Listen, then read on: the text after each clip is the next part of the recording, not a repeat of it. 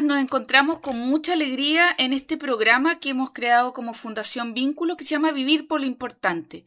que como dice su título, eh, reflexionamos en parte sobre lo que estamos viviendo como humanidad, pero para darle sentido, para aprender juntos y profundizar juntos qué podemos eh, sacar en provecho para construir un mundo mejor.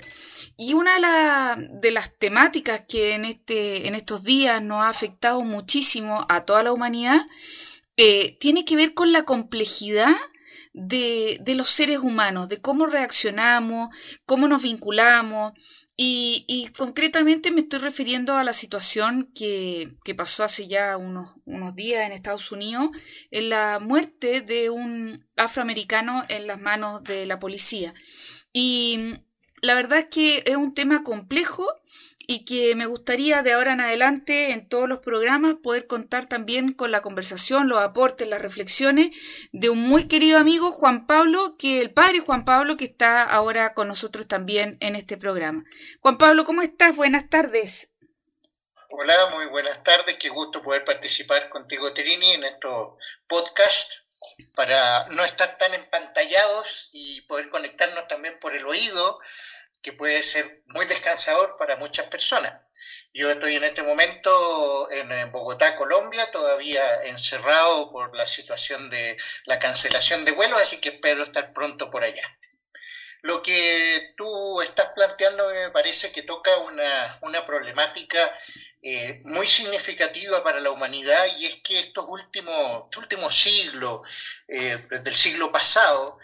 hemos empezado a darnos cuenta que la vida no es tan eh, negro-blanco, sujeto-objeto, o más bien podríamos decir como la mirada binaria de la vida, sino que hemos empezado a entender la importancia de la complejidad de la vida. Y en el sentido en que no podemos considerar la complejidad peyorativamente como algo malo o negativo, sino que más bien al revés, la riqueza de la diversidad y en cuanto a tal diversidad, no todo es negro y blanco, las cosas van tomando carices y colores y formas que no la hacen fácil. Y lo que está pasando en Estados Unidos es un fenómeno que ha pasado toda la vida y hace mucho tiempo que está pasando, pero que ahora está cobrando miradas nuevas, tiene además con el tema de la información, y de las redes sociales alcanza en tiempo real a la humanidad entera, lo cual hace complejo esto, porque te hace pensar en que las situaciones de la vida em, requieren una mirada más profunda, más cuestionadora, eh, más, eh, más preguntadora, por decir, y no tragarse cualquier cosa de buenas y primeras. Y eso es complejo, eso requiere responsabilidad. Estoy de acuerdo contigo, Juan Pablo, que frente a, esto que estamos viviendo, que puede ser como aparentemente la, discriminación de un grupo o de una etnia o de un, eh, género, lo que sea, hoy día eh, es muy importante como reconocer que cada uno de nosotros es un, un, tejido lleno, lleno, lleno, infinitos hilos que, que no son tan como ordenables, por decir literalmente como lo que hemos visto, blanco o negro, porque hay una cantidad, una cantidad de grises entre medio y, y qué es lo que duele, porque a mí por lo menos lo que más me preocupa de lo que estamos viviendo es que hay una inmensa mayoría de personas que siguen reaccionando, pensando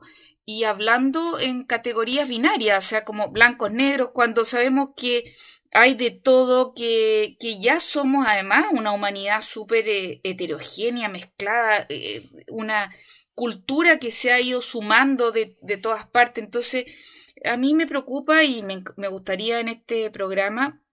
poder eh, sacar como luces de, de, lo importante que es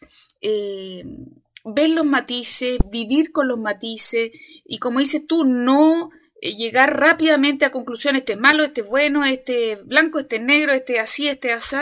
porque cada uno de nosotros también tiene eh, historia, eh, claro, yo puedo ser mujer, pero además, no sé, vengo de este origen, de este país, de este... Entonces, como dices tú, la complejidad nos obliga de alguna manera a ser mucho más cautos para los juicios, para los prejuicios y mucho más cuidadosos, creo yo, también en la acción que hoy día vemos que es básicamente violencia eh, y que no creo que sea la respuesta tampoco. Yo creo que tú estás, bueno, llegaste a un punto que podemos, mm, ¿cómo se llama?, sistematizarlo un poco más yo creo que ahí es, muy, muy interesante desde la perspectiva de la psicología social. Eh, todos los estudios que se han hecho desde, desde el feminismo, en las distintas etapas que, que, ha tenido en la historia, en los últimos 50, 60 o más años atrás, el feminismo eh, introdujo una palabra que a mí me parece tremendamente clarificadora lo que toca de decir, que le llaman la interseccionalidad tiene también sus detractores, pero a mí me parece sumamente interesante porque tiene que ver con el pensamiento complejo. ¿Y qué entendemos por interseccionalidad? Es que en un ser humano confluyen en su desarrollo eh, como sujeto humano, confluyen tanto dimensiones que tienen que ver con lo político, con lo ético, con lo económico, con lo racial, con el género, eh, con la edad. Entonces, todo ese cruce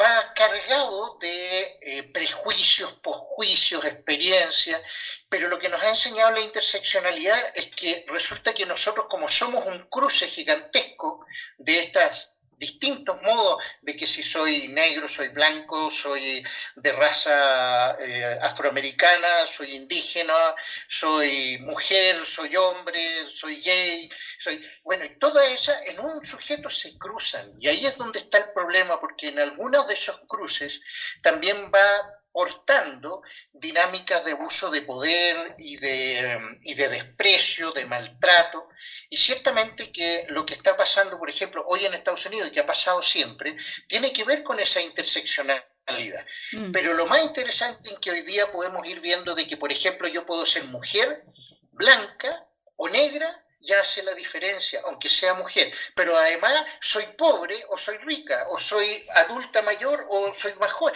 Y todo esto va haciendo que sea muy, muy móvil. Mm. Entonces decir que las cosas, este es un negro y es suficiente, y es negro y es malo porque esa es la construcción que tenemos en los negros o que son esclavos, resulta que se nos ha olvidado que puede ser un negro estudiado, rico, con eh, grandes capacidades relacionales. Entonces es súper interesante, eso tenemos que, eso cambia la perspectiva de la vida.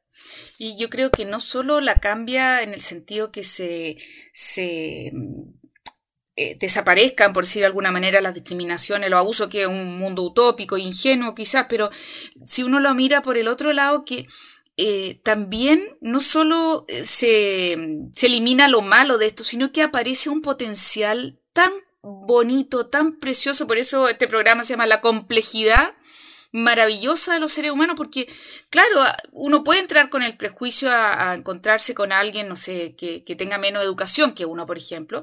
pero se da cuenta de que tiene, no sé, un, un conocimiento ancestral de las hierbas, los pueblos aborígenes. Entonces, al final, esta interseccionalidad que dices tú, yo la veo como un, como un pompón lleno de hilos de miles de colores y tú te empiezas a encontrar con un otro eh, donde te maravillas de, toda su historia, de todos sus eh, vínculos que ha tenido a lo largo de, su familia, de su país de origen, de su tribu, de donde venga. Entonces, encontrarse, un poco me acuerdo de la película de Avatar, ya no es una amenaza, un peligro, sino que es, una maravilla de te veo, me ves, y cómo estos hilos de colores pueden ir tejiendo algo eh, súper bonito en el fondo, que, que no existe, que, que un poco lo que dices tú, desde ya, yo mujer blanca me encuentro con, no sé, mujer eh, mapuche, por ejemplo, y que ha sido mi experiencia, que ha sido una maravilla, que me he quedado siempre con gusto a poco de poder conocer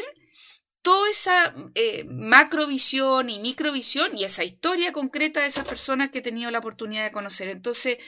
creo que la complejidad no solo nos invita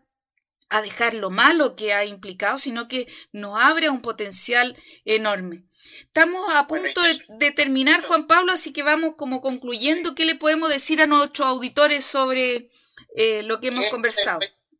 Esto del pensamiento complejo y de abrirnos a la diversidad es la clave del futuro de la humanidad, que ya no podemos seguir haciendo separaciones dicotómicas, sino que abrirnos. Y esto, el gran boom vino gracias al descubrimiento de la física cuántica, que nos empezó a hablar de distintos planos de realidad y de la complejidad de la existencia es un desafío precioso y, yo creo que, bueno, esperemos que muchas personas por lo menos empiecen a reflexionar sobre este modo de pensar que debemos dejar atrás, que el, el blanco-negro, literalmente binario, buenos, malos, ricos, pobres, etcétera, y, y, podamos abrirnos, como dices tú, a la riqueza y a la maravilla y al misterio de cada ser humano con quien nos encontramos, porque seguramente no es casualidad, sino que una tremenda oportunidad. Nos encontramos entonces en un próximo programa conversando, reflexionando sobre lo que estamos viviendo y dando luces entre todos para vivir por lo importante. Recuerden que la palabra que hoy día analizamos un poquito más en profundidad fue interseccionalidad que es parte del enfoque que plantea la psicología social. Así que todos sus comentarios, aportes serán muy bienvenidos y nos vemos en un próximo programa. Hasta luego, que estén muy bien.